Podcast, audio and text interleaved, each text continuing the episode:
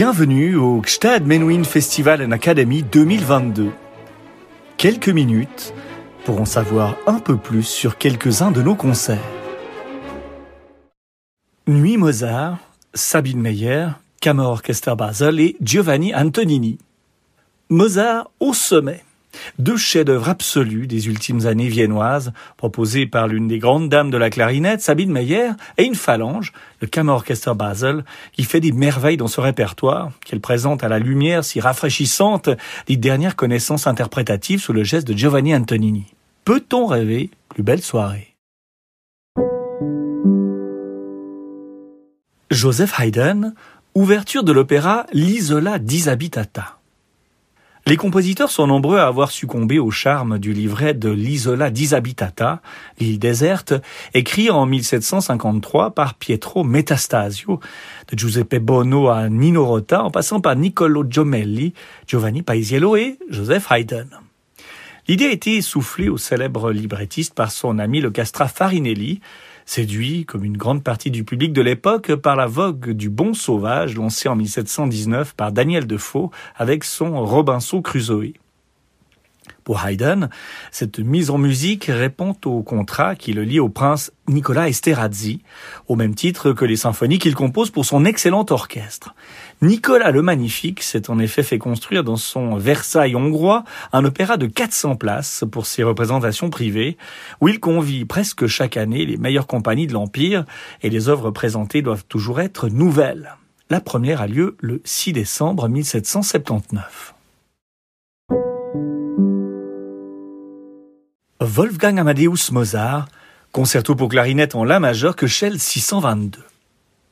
Terminé deux mois seulement avant la disparition du compositeur, le concerto pour clarinette en La majeur de Mozart est étroitement lié, comme d'ailleurs la plupart des œuvres de Mozart pour clarinette, à la personnalité de son dédicataire, le virtuose Anton Stadler. Leur première rencontre remonte à 1784. Stadler participe à l'exécution de la Grande Partita.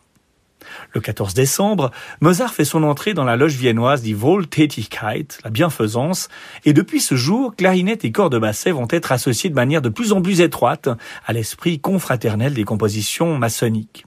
Et pour cause, Stadler sera initié l'année suivante. L'œuvre est contemporaine de la Clemenza di Tito. L'ultime ouvrage lyrique de Mozart reçoit un accueil plutôt glacial lors de sa création, à l'exception toutefois de ces deux arias écrites pour Stadler, parto avec clarinette de basset et non più di fiori avec corps de basset. Au-delà des notes, le contexte d'éclosion de ce concerto nous donne une clé de lecture plus large.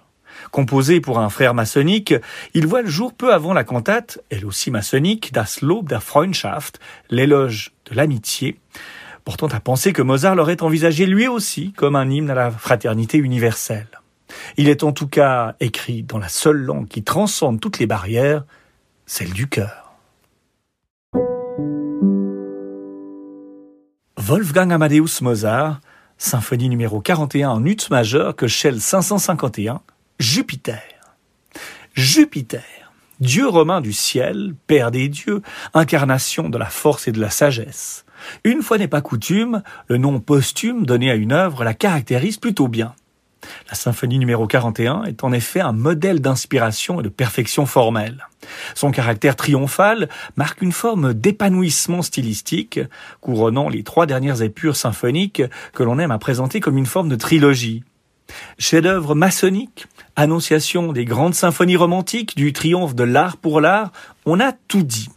Il est un fait qu'elles sont grandes, plus imposantes dans leurs proportions que les précédentes, plus géniales peut-être encore dans leur subtilité, leur originalité, mais n'est-ce pas là le propre du génie que d'être perpétuellement en marche, de n'avoir de cesse de se réinventer, de se dépasser, et le propre de l'esprit humain de chercher à expliquer, à mettre en perspective, à cataloguer après coup ce qui, le plus souvent, n'est le fruit que d'un mouvement naturel, inconscient la musicologie nous invite à la plus grande prudence. Si l'on connaît, grâce au catalogue que tenait Mozart, leur date d'achèvement, on ignore tout des circonstances de leur composition et de leur éventuelle exécution de son vivant, et ne connaît pas davantage d'identité de leur commanditaire. L'explication la plus plausible est que ces symphonies ont été écrites dans la perspective des six académies, ces concerts à souscription que Mozart compte mettre sur pied durant l'été 1788, dont on ne sait si elles ont réellement eu lieu. Rien de plus. Qu'à cela ne tienne, composé ou non comme un triptyque, voire une allégorie de la quête maçonnique de Tamino face aux portes du temple, lumière fragile de l'initiation dans la 39e, violence et doute face au destin dans la 40e, puissance et sérénité dans la 41e, ces symphonies laissent éclater la maîtrise de Mozart dans tous les registres de l'écriture et de l'expression.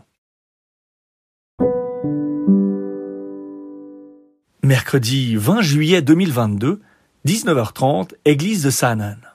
Sabine Meyer, clarinette, Kammer Orchester Basel, Giovanni Antonini, direction.